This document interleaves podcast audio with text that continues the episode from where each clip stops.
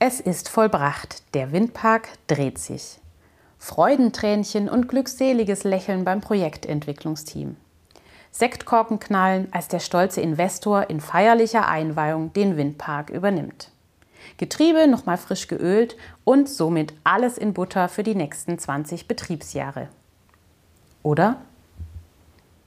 Wer kümmert sich eigentlich darum, dass die Windenergieanlagen künftig zuverlässig laufen Störungen umgehend behoben werden, im Winter Schnee geräumt wird und alle Genehmigungsauflagen erfüllt werden? Das erzählt uns mein heutiger Gast direkt aus dem Kontrollraum einer Leitwarte.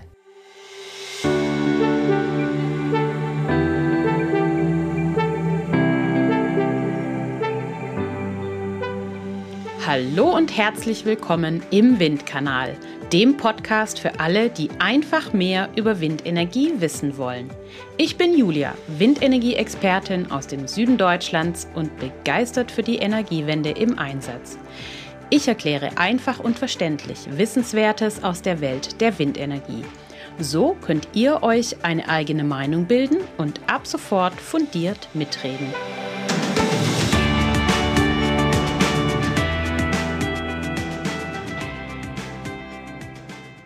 Ich habe mir heute kompetente Unterstützung eingeladen. Mein Gast hat an der RWTH Aachen Umweltingenieurwissenschaften und nachhaltige Energieversorgung studiert. Mit dem technischen Management von Leitwarten für Windparks hat er sich bereits in seiner Masterarbeit intensiv beschäftigt und hat dann auch einige Jahre in einer solchen Leitwarte gearbeitet. Nach einem beruflichen Ausflug in die Gründung einer Crowdfunding-Plattform für Nachhaltigkeits-Startups zog es ihn allerdings wieder in die technische Betreuung erneuerbarer Energieanlagen zurück.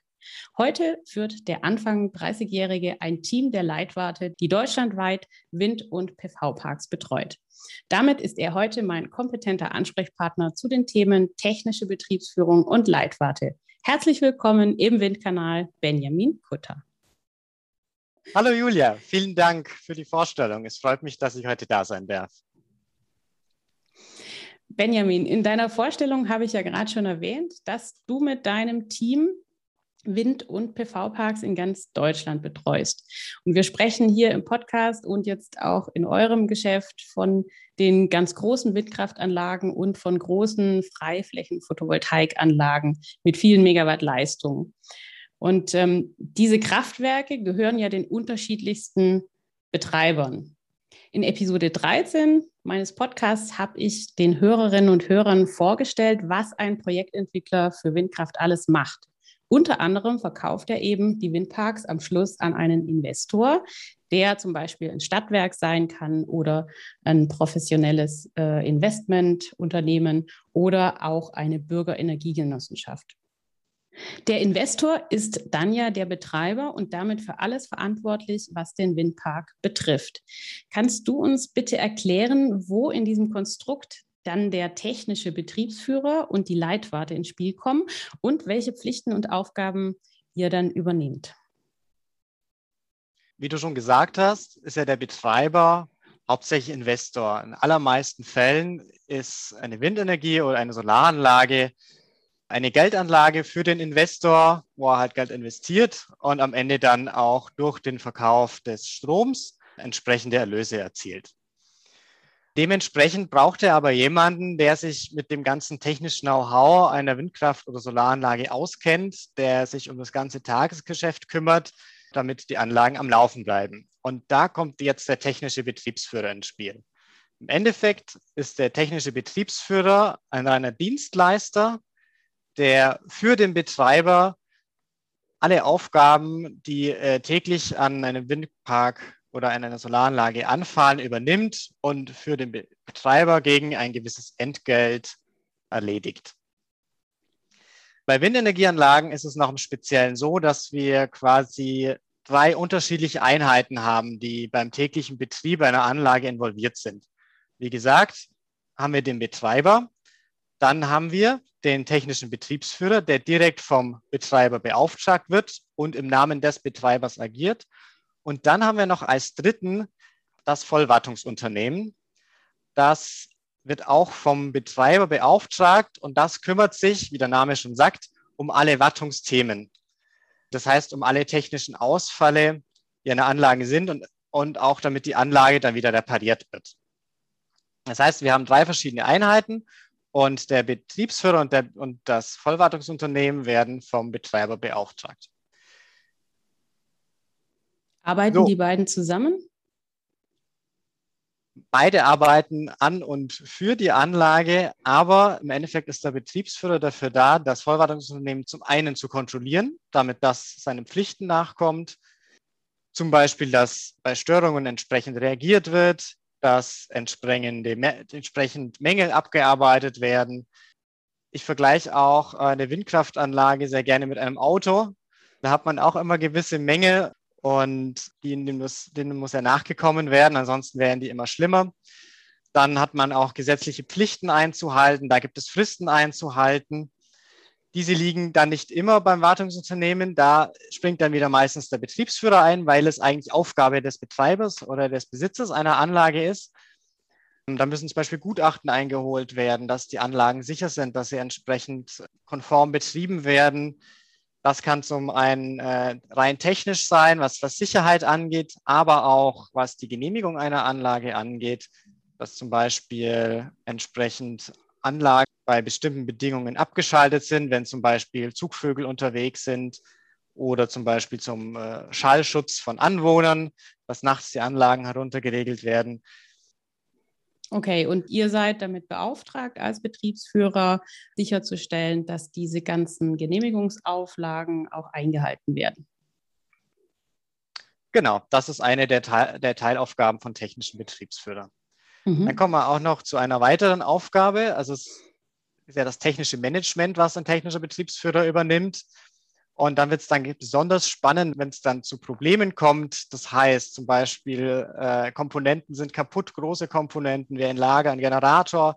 Dann gibt es schnell Versicherungsthemen, die zu klären sind, weil es dann darum geht, wer die Ausfälle bezahlen darf, wer dann auch den Schaden bezahlen muss. Und da ist, hat der Betreiber immer seinen technischen Betriebsführer an der Hand, der dann sämtliche Gutachten einholt, technisch beratend zur Seite steht und alle diese Aufgaben für den Betreiber übernimmt. Mhm. Das heißt, also der Betriebsführer nimmt wirklich eine sehr zentrale Rolle ein. Er vertritt genau, den Betreiber, ähm, er vertritt seine Interessen, übernimmt Pflichten und Aufgaben und verhandelt für ihn auch monetäre Themen. Genau, in Zusammenarbeit mit dem Betreiber. Mhm.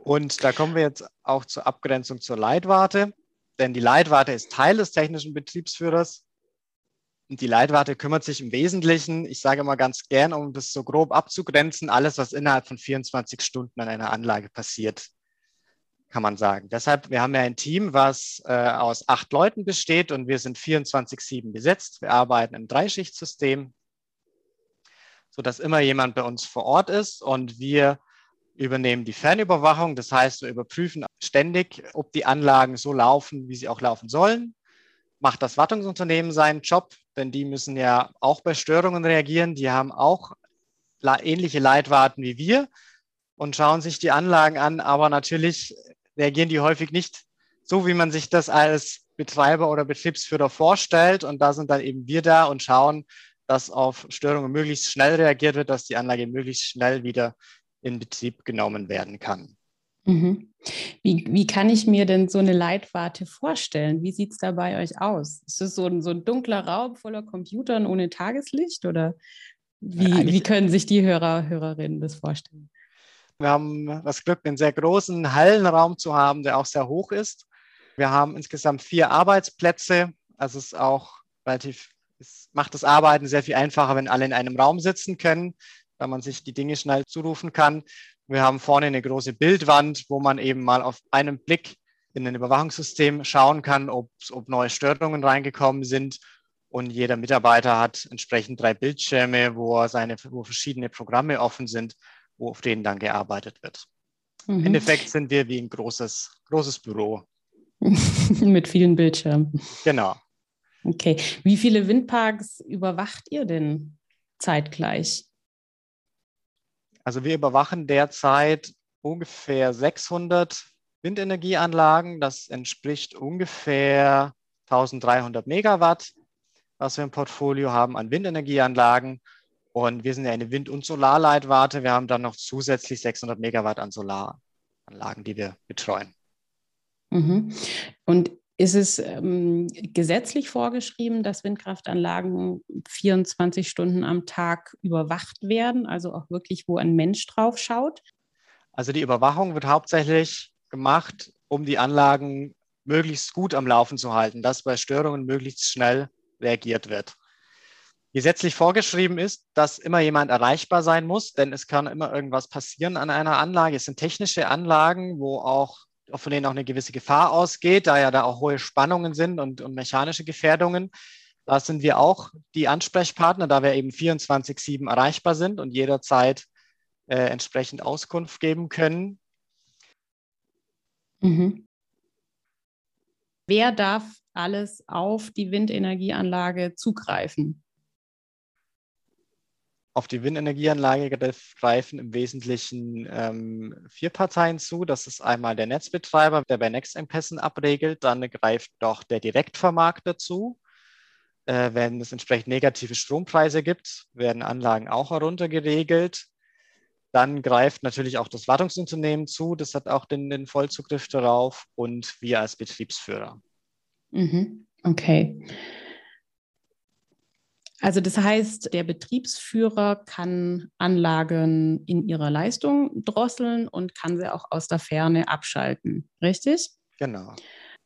Ich habe in der Episode 9 von meinem Podcast äh, zehn Gründe benannt, die dazu führen können, dass Windkraftanlagen abgeschaltet werden müssen.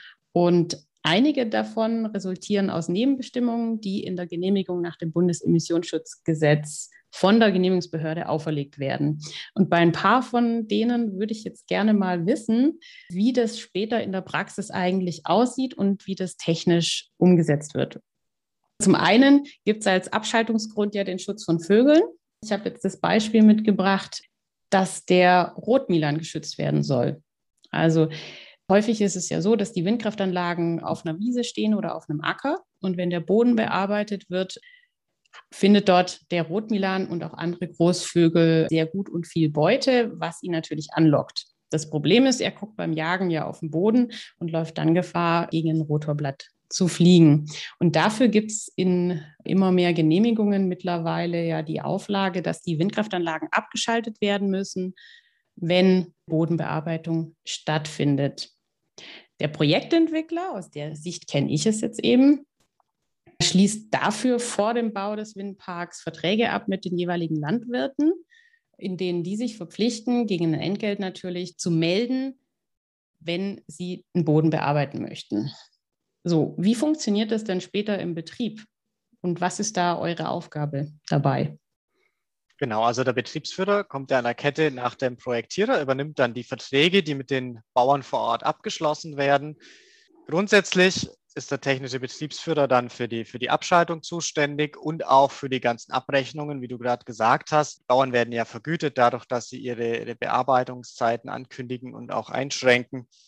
Ähm, das übernimmt der technische Betriebsführer und ganz konkret in der Leitwarte. Bei uns kommt dann diese Meldung an. Also das kann zum Beispiel, läuft das so ab, wir hatten jetzt das letztens, da war eine lange Regenphase, dann war wieder schönes Wetter angesagt, dann melden sich die Landwirte bei uns, die halt an den entsprechenden Anlagen ihre Felder haben, möchten zum Beispiel, ich komme kommenden Montag um 11 soll der Sommerweizen geerntet werden, dann kommt zuerst eine E-Mail rein, wo das angekündigt wird. Dann telefonieren wir kurz vorher nochmal mit dem Bauern, ob das denn jetzt wirklich, ob er wirklich die Bodenbearbeitung machen will, denn kennt das ja auch, manchmal nimmt man sich was vor, dann ist das Wetter wieder anders. Deshalb ist immer diese einerseits schriftliche Vorankündigung, aber dann auch nochmal die telefonische Rückfrage ganz wichtig, um sich da zurückzuversichern. Und dann schalten wir die Anlage entsprechend ab wie die jetzt genau, zu welchen Bedingungen die abgeschaltet wird, das ist häufig sehr, sehr individuell. Das kommt wieder auf die Nebenbestimmung in der Genehmigung der Anlage drauf an. In der Regel wird die dann äh, drei Tage äh, zwischen Sonnenauf- und Untergang abgeschaltet, dann wenn der Rotmilan aktiv ist. Der äh, fliegt nachts nicht, der fliegt nur untertags. Und dann nach den drei Tagen schauen wir auch, dass die Anlage wieder entsprechend äh, in Betrieb genommen wird und dann wieder ordentlich weiterlaufen kann. Mhm. Jetzt könnte es ja sein, dass dann die Landwirte alle schön nacheinander mähen, sodass dann die Anlage zwei Wochen lang still stehen würde. Ja, Kann sowas passieren? In der Regel nicht. Das sind dann natürlich Sonderkonstrukte, wo dann sehr viele Landwirte äh, vor Ort Felder bewirtschaften an den Anlagen. Da wird dann in aller Regel ein Koordinator vor Ort eingesetzt. Das kann ein Landwirt sein, aber muss nicht. Kann auch eine Person sein, die da vor Ort wohnt und die koordiniert dann die Einsätze der Landwirte, dass sie halt äh, möglichst gleichzeitig mähen, wie du gerade gesagt hast, dass die Anlagen nicht zum Beispiel zwei Wochen stehen, sondern dass die Einsätze ziemlich gebündelt, an, im besten Fall an einem Tag stattfinden, sodass dann der Windpark nur drei Tage steht anstatt einer Woche. Mhm. Der Koordinator hat ja, glaube ich, noch andere Aufgaben. Ne? Genau, also in der Regel äh, häufig ist auch Auflage, dass der Koordinator uns jedes, jeden Tag Bilder schickt von den Anlagen und den Feldern, sodass ein Nachweis dazu da ist, wann gemäht wurde, wann nicht. Das verlangen die Be Behörden häufig. Der Koordinator ist in manchen Fällen auch noch der sogenannte Windparkpate, nennt man sich bei uns. Das ist einfach eine Person, die in der Nähe des Windparks wohnt und wenn irgendwas ist, kann man die äh, Person zum einen anrufen, dass sie mal nach dem, nach dem Rechten sieht. Denn die Person darf nicht in die Anlage gehen, weil sie dazu technisch nicht ja, befähigt ist. Es sind keine Elektroniker oder so, sondern wirklich Leute vor Ort, die dann ähm, zum Beispiel auch schauen können, wenn wir eine Kommunikationsstörung haben zu der Anlage und wir keine Daten bekommen, ob, ob, sie, ob die Anlage noch läuft oder die Sichtbegehungen machen, einfach schauen, sind die Stellplätze noch in Ordnung? Äh, ist, da, ist da Bewuchs, der da nicht sein soll? Und solche einfach Aufgaben vor Ort übernehmen. Denn man muss immer bedenken, die Anlagen sind in ganz Deutschland. Wir sind hier in Rheinland-Pfalz. Da kann man häufig nicht mal eben so hinfahren und braucht dann halt jemand vor Ort. Mhm. Als zweites Beispiel für eine Abschaltung, die überwacht werden muss, habe ich noch die Eisabschaltung.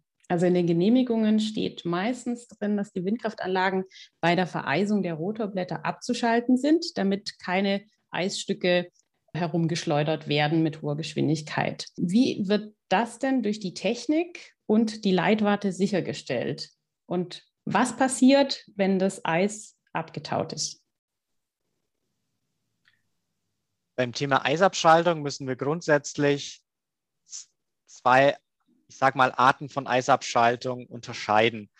Ähm, die moderneren Windkraftanlagen haben in den meisten Fällen, auch nicht in allen Fällen, eigene Blade Control Systeme nennt sich, nennt sich das. Das heißt, die Anlage hat ein System verbaut, was automatisch erkennt, wenn sich Eis auf den Rotorblättern bildet und auch wieder automatisch erkennt, wenn das Eis wieder weg ist und wieder automatisch anläuft. Mhm. Das funktioniert meistens über Überschwingungssensoren, weil dann eine gewisse Unwucht auf dem Rotorstern entsteht, wenn sich eben Eisablagerungen bilden, die dann auch wieder weg sind, wenn sich das Eis abgetaut hat. Dann gibt es andere Anlagentypen, die haben solchen, solche technischen Einrichtungen nicht. Und da ist es dann so, dass zwar die Anlage von selbst stehen bleibt, das erkennt, dass Eis da ist, aber sie läuft nicht mehr von selbst an. Da kommt dann eben die Leitwarte ins Spiel. Denn wir erkennen es dann und bei solchen Anlagen schicken wir dann jemand vor Ort, denn das steht eben auch äh, in den Nebenbestimmungen der Genehmigung. Da muss erst jemand vor Ort hin und mit einer Sichtkontrolle überprüfen, ob die Rotorblätter wieder eisfrei sind. Das heißt, man kann sich das wirklich ganz konkret so vorstellen. Zum Beispiel, passiert ja häufig nachts, wenn es dann, dann sehr kalt wird, bleibt eine Reihe an Anlagen stehen wegen, wegen Eis schon bei uns die Nachtschicht erkennt das, bereitet das schon entsprechend vor. Morgens werden dann die entsprechenden Windparkpaten, von denen ich eben schon erzählt habe, werden dann informiert, die dann vor Ort gehen und sich wirklich mit dem Pfannenglas hinstellen und die äh, Rotorblätter absuchen, ob die eisfrei sind. Und wenn die uns das bestätigen, dass die eisfrei sind, dann werden die Anlagen von uns wieder gestartet, sodass sie eben möglichst schnell wieder Strom erzeugen können. Mhm, interessant. Also da hat der Windpark-Party ja wirklich eine sehr verantwortungsvolle Aufgabe auch in dem Bereich. Ja, auf jeden Fall. Und der muss vor allem auch häufig sehr, sehr kurzfristig dann zur Verfügung stehen, weil man kann das Wetter leider nicht immer so gut vorhersagen und dann ähm, melden wir uns auch manchmal etwas kurzfristig bei ihm. Mhm. Was sind denn so besondere Aufgaben, die nur ganz selten mal vorkommen, aber wo es dann äh, sehr dringend ist in der Regel. Gibt es irgendwelche oder kuriosen Einsätze, die ihr manchmal habt? Ja, es sind schon viele kuriose Dinge passiert, denn ähm, unsere Telefonnummer steht auf jeder Windkraftanlage. Das gehört eben auch zur Erreichbarkeit dazu und das landet dann immer in der Leitwarte.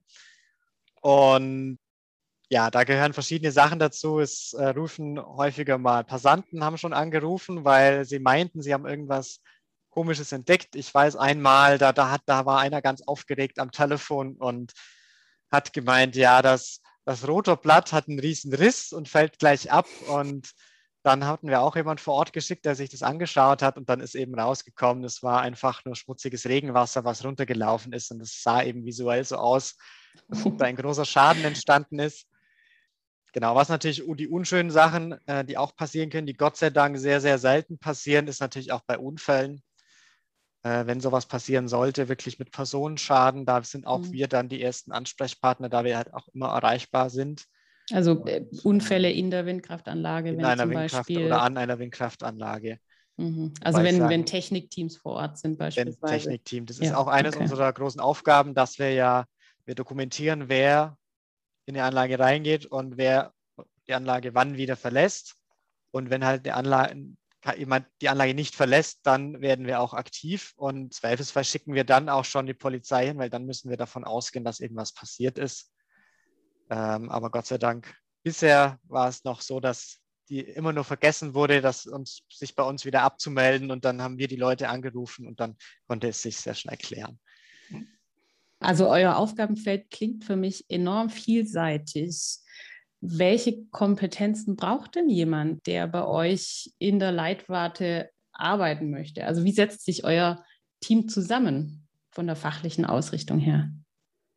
Wir haben ein relativ gemischtes Team, wobei natürlich jeder einen technischen Hintergrund hat. Das äh, finde ich schon auch sehr wichtig, einfach um auch das technische Verständnis zu haben, was da vor Ort passiert, weil natürlich wir arbeiten jeden Tag mit und irgendwie an den Anlagen, aber wir sind nie so gut wie nie vor Ort. Deshalb haben die meisten meiner Mitarbeiter haben, haben eine technische Ausbildung, manche mehr, eher mit einem elektrotechnischen Hintergrund, andere mehr mit einem mechanischen.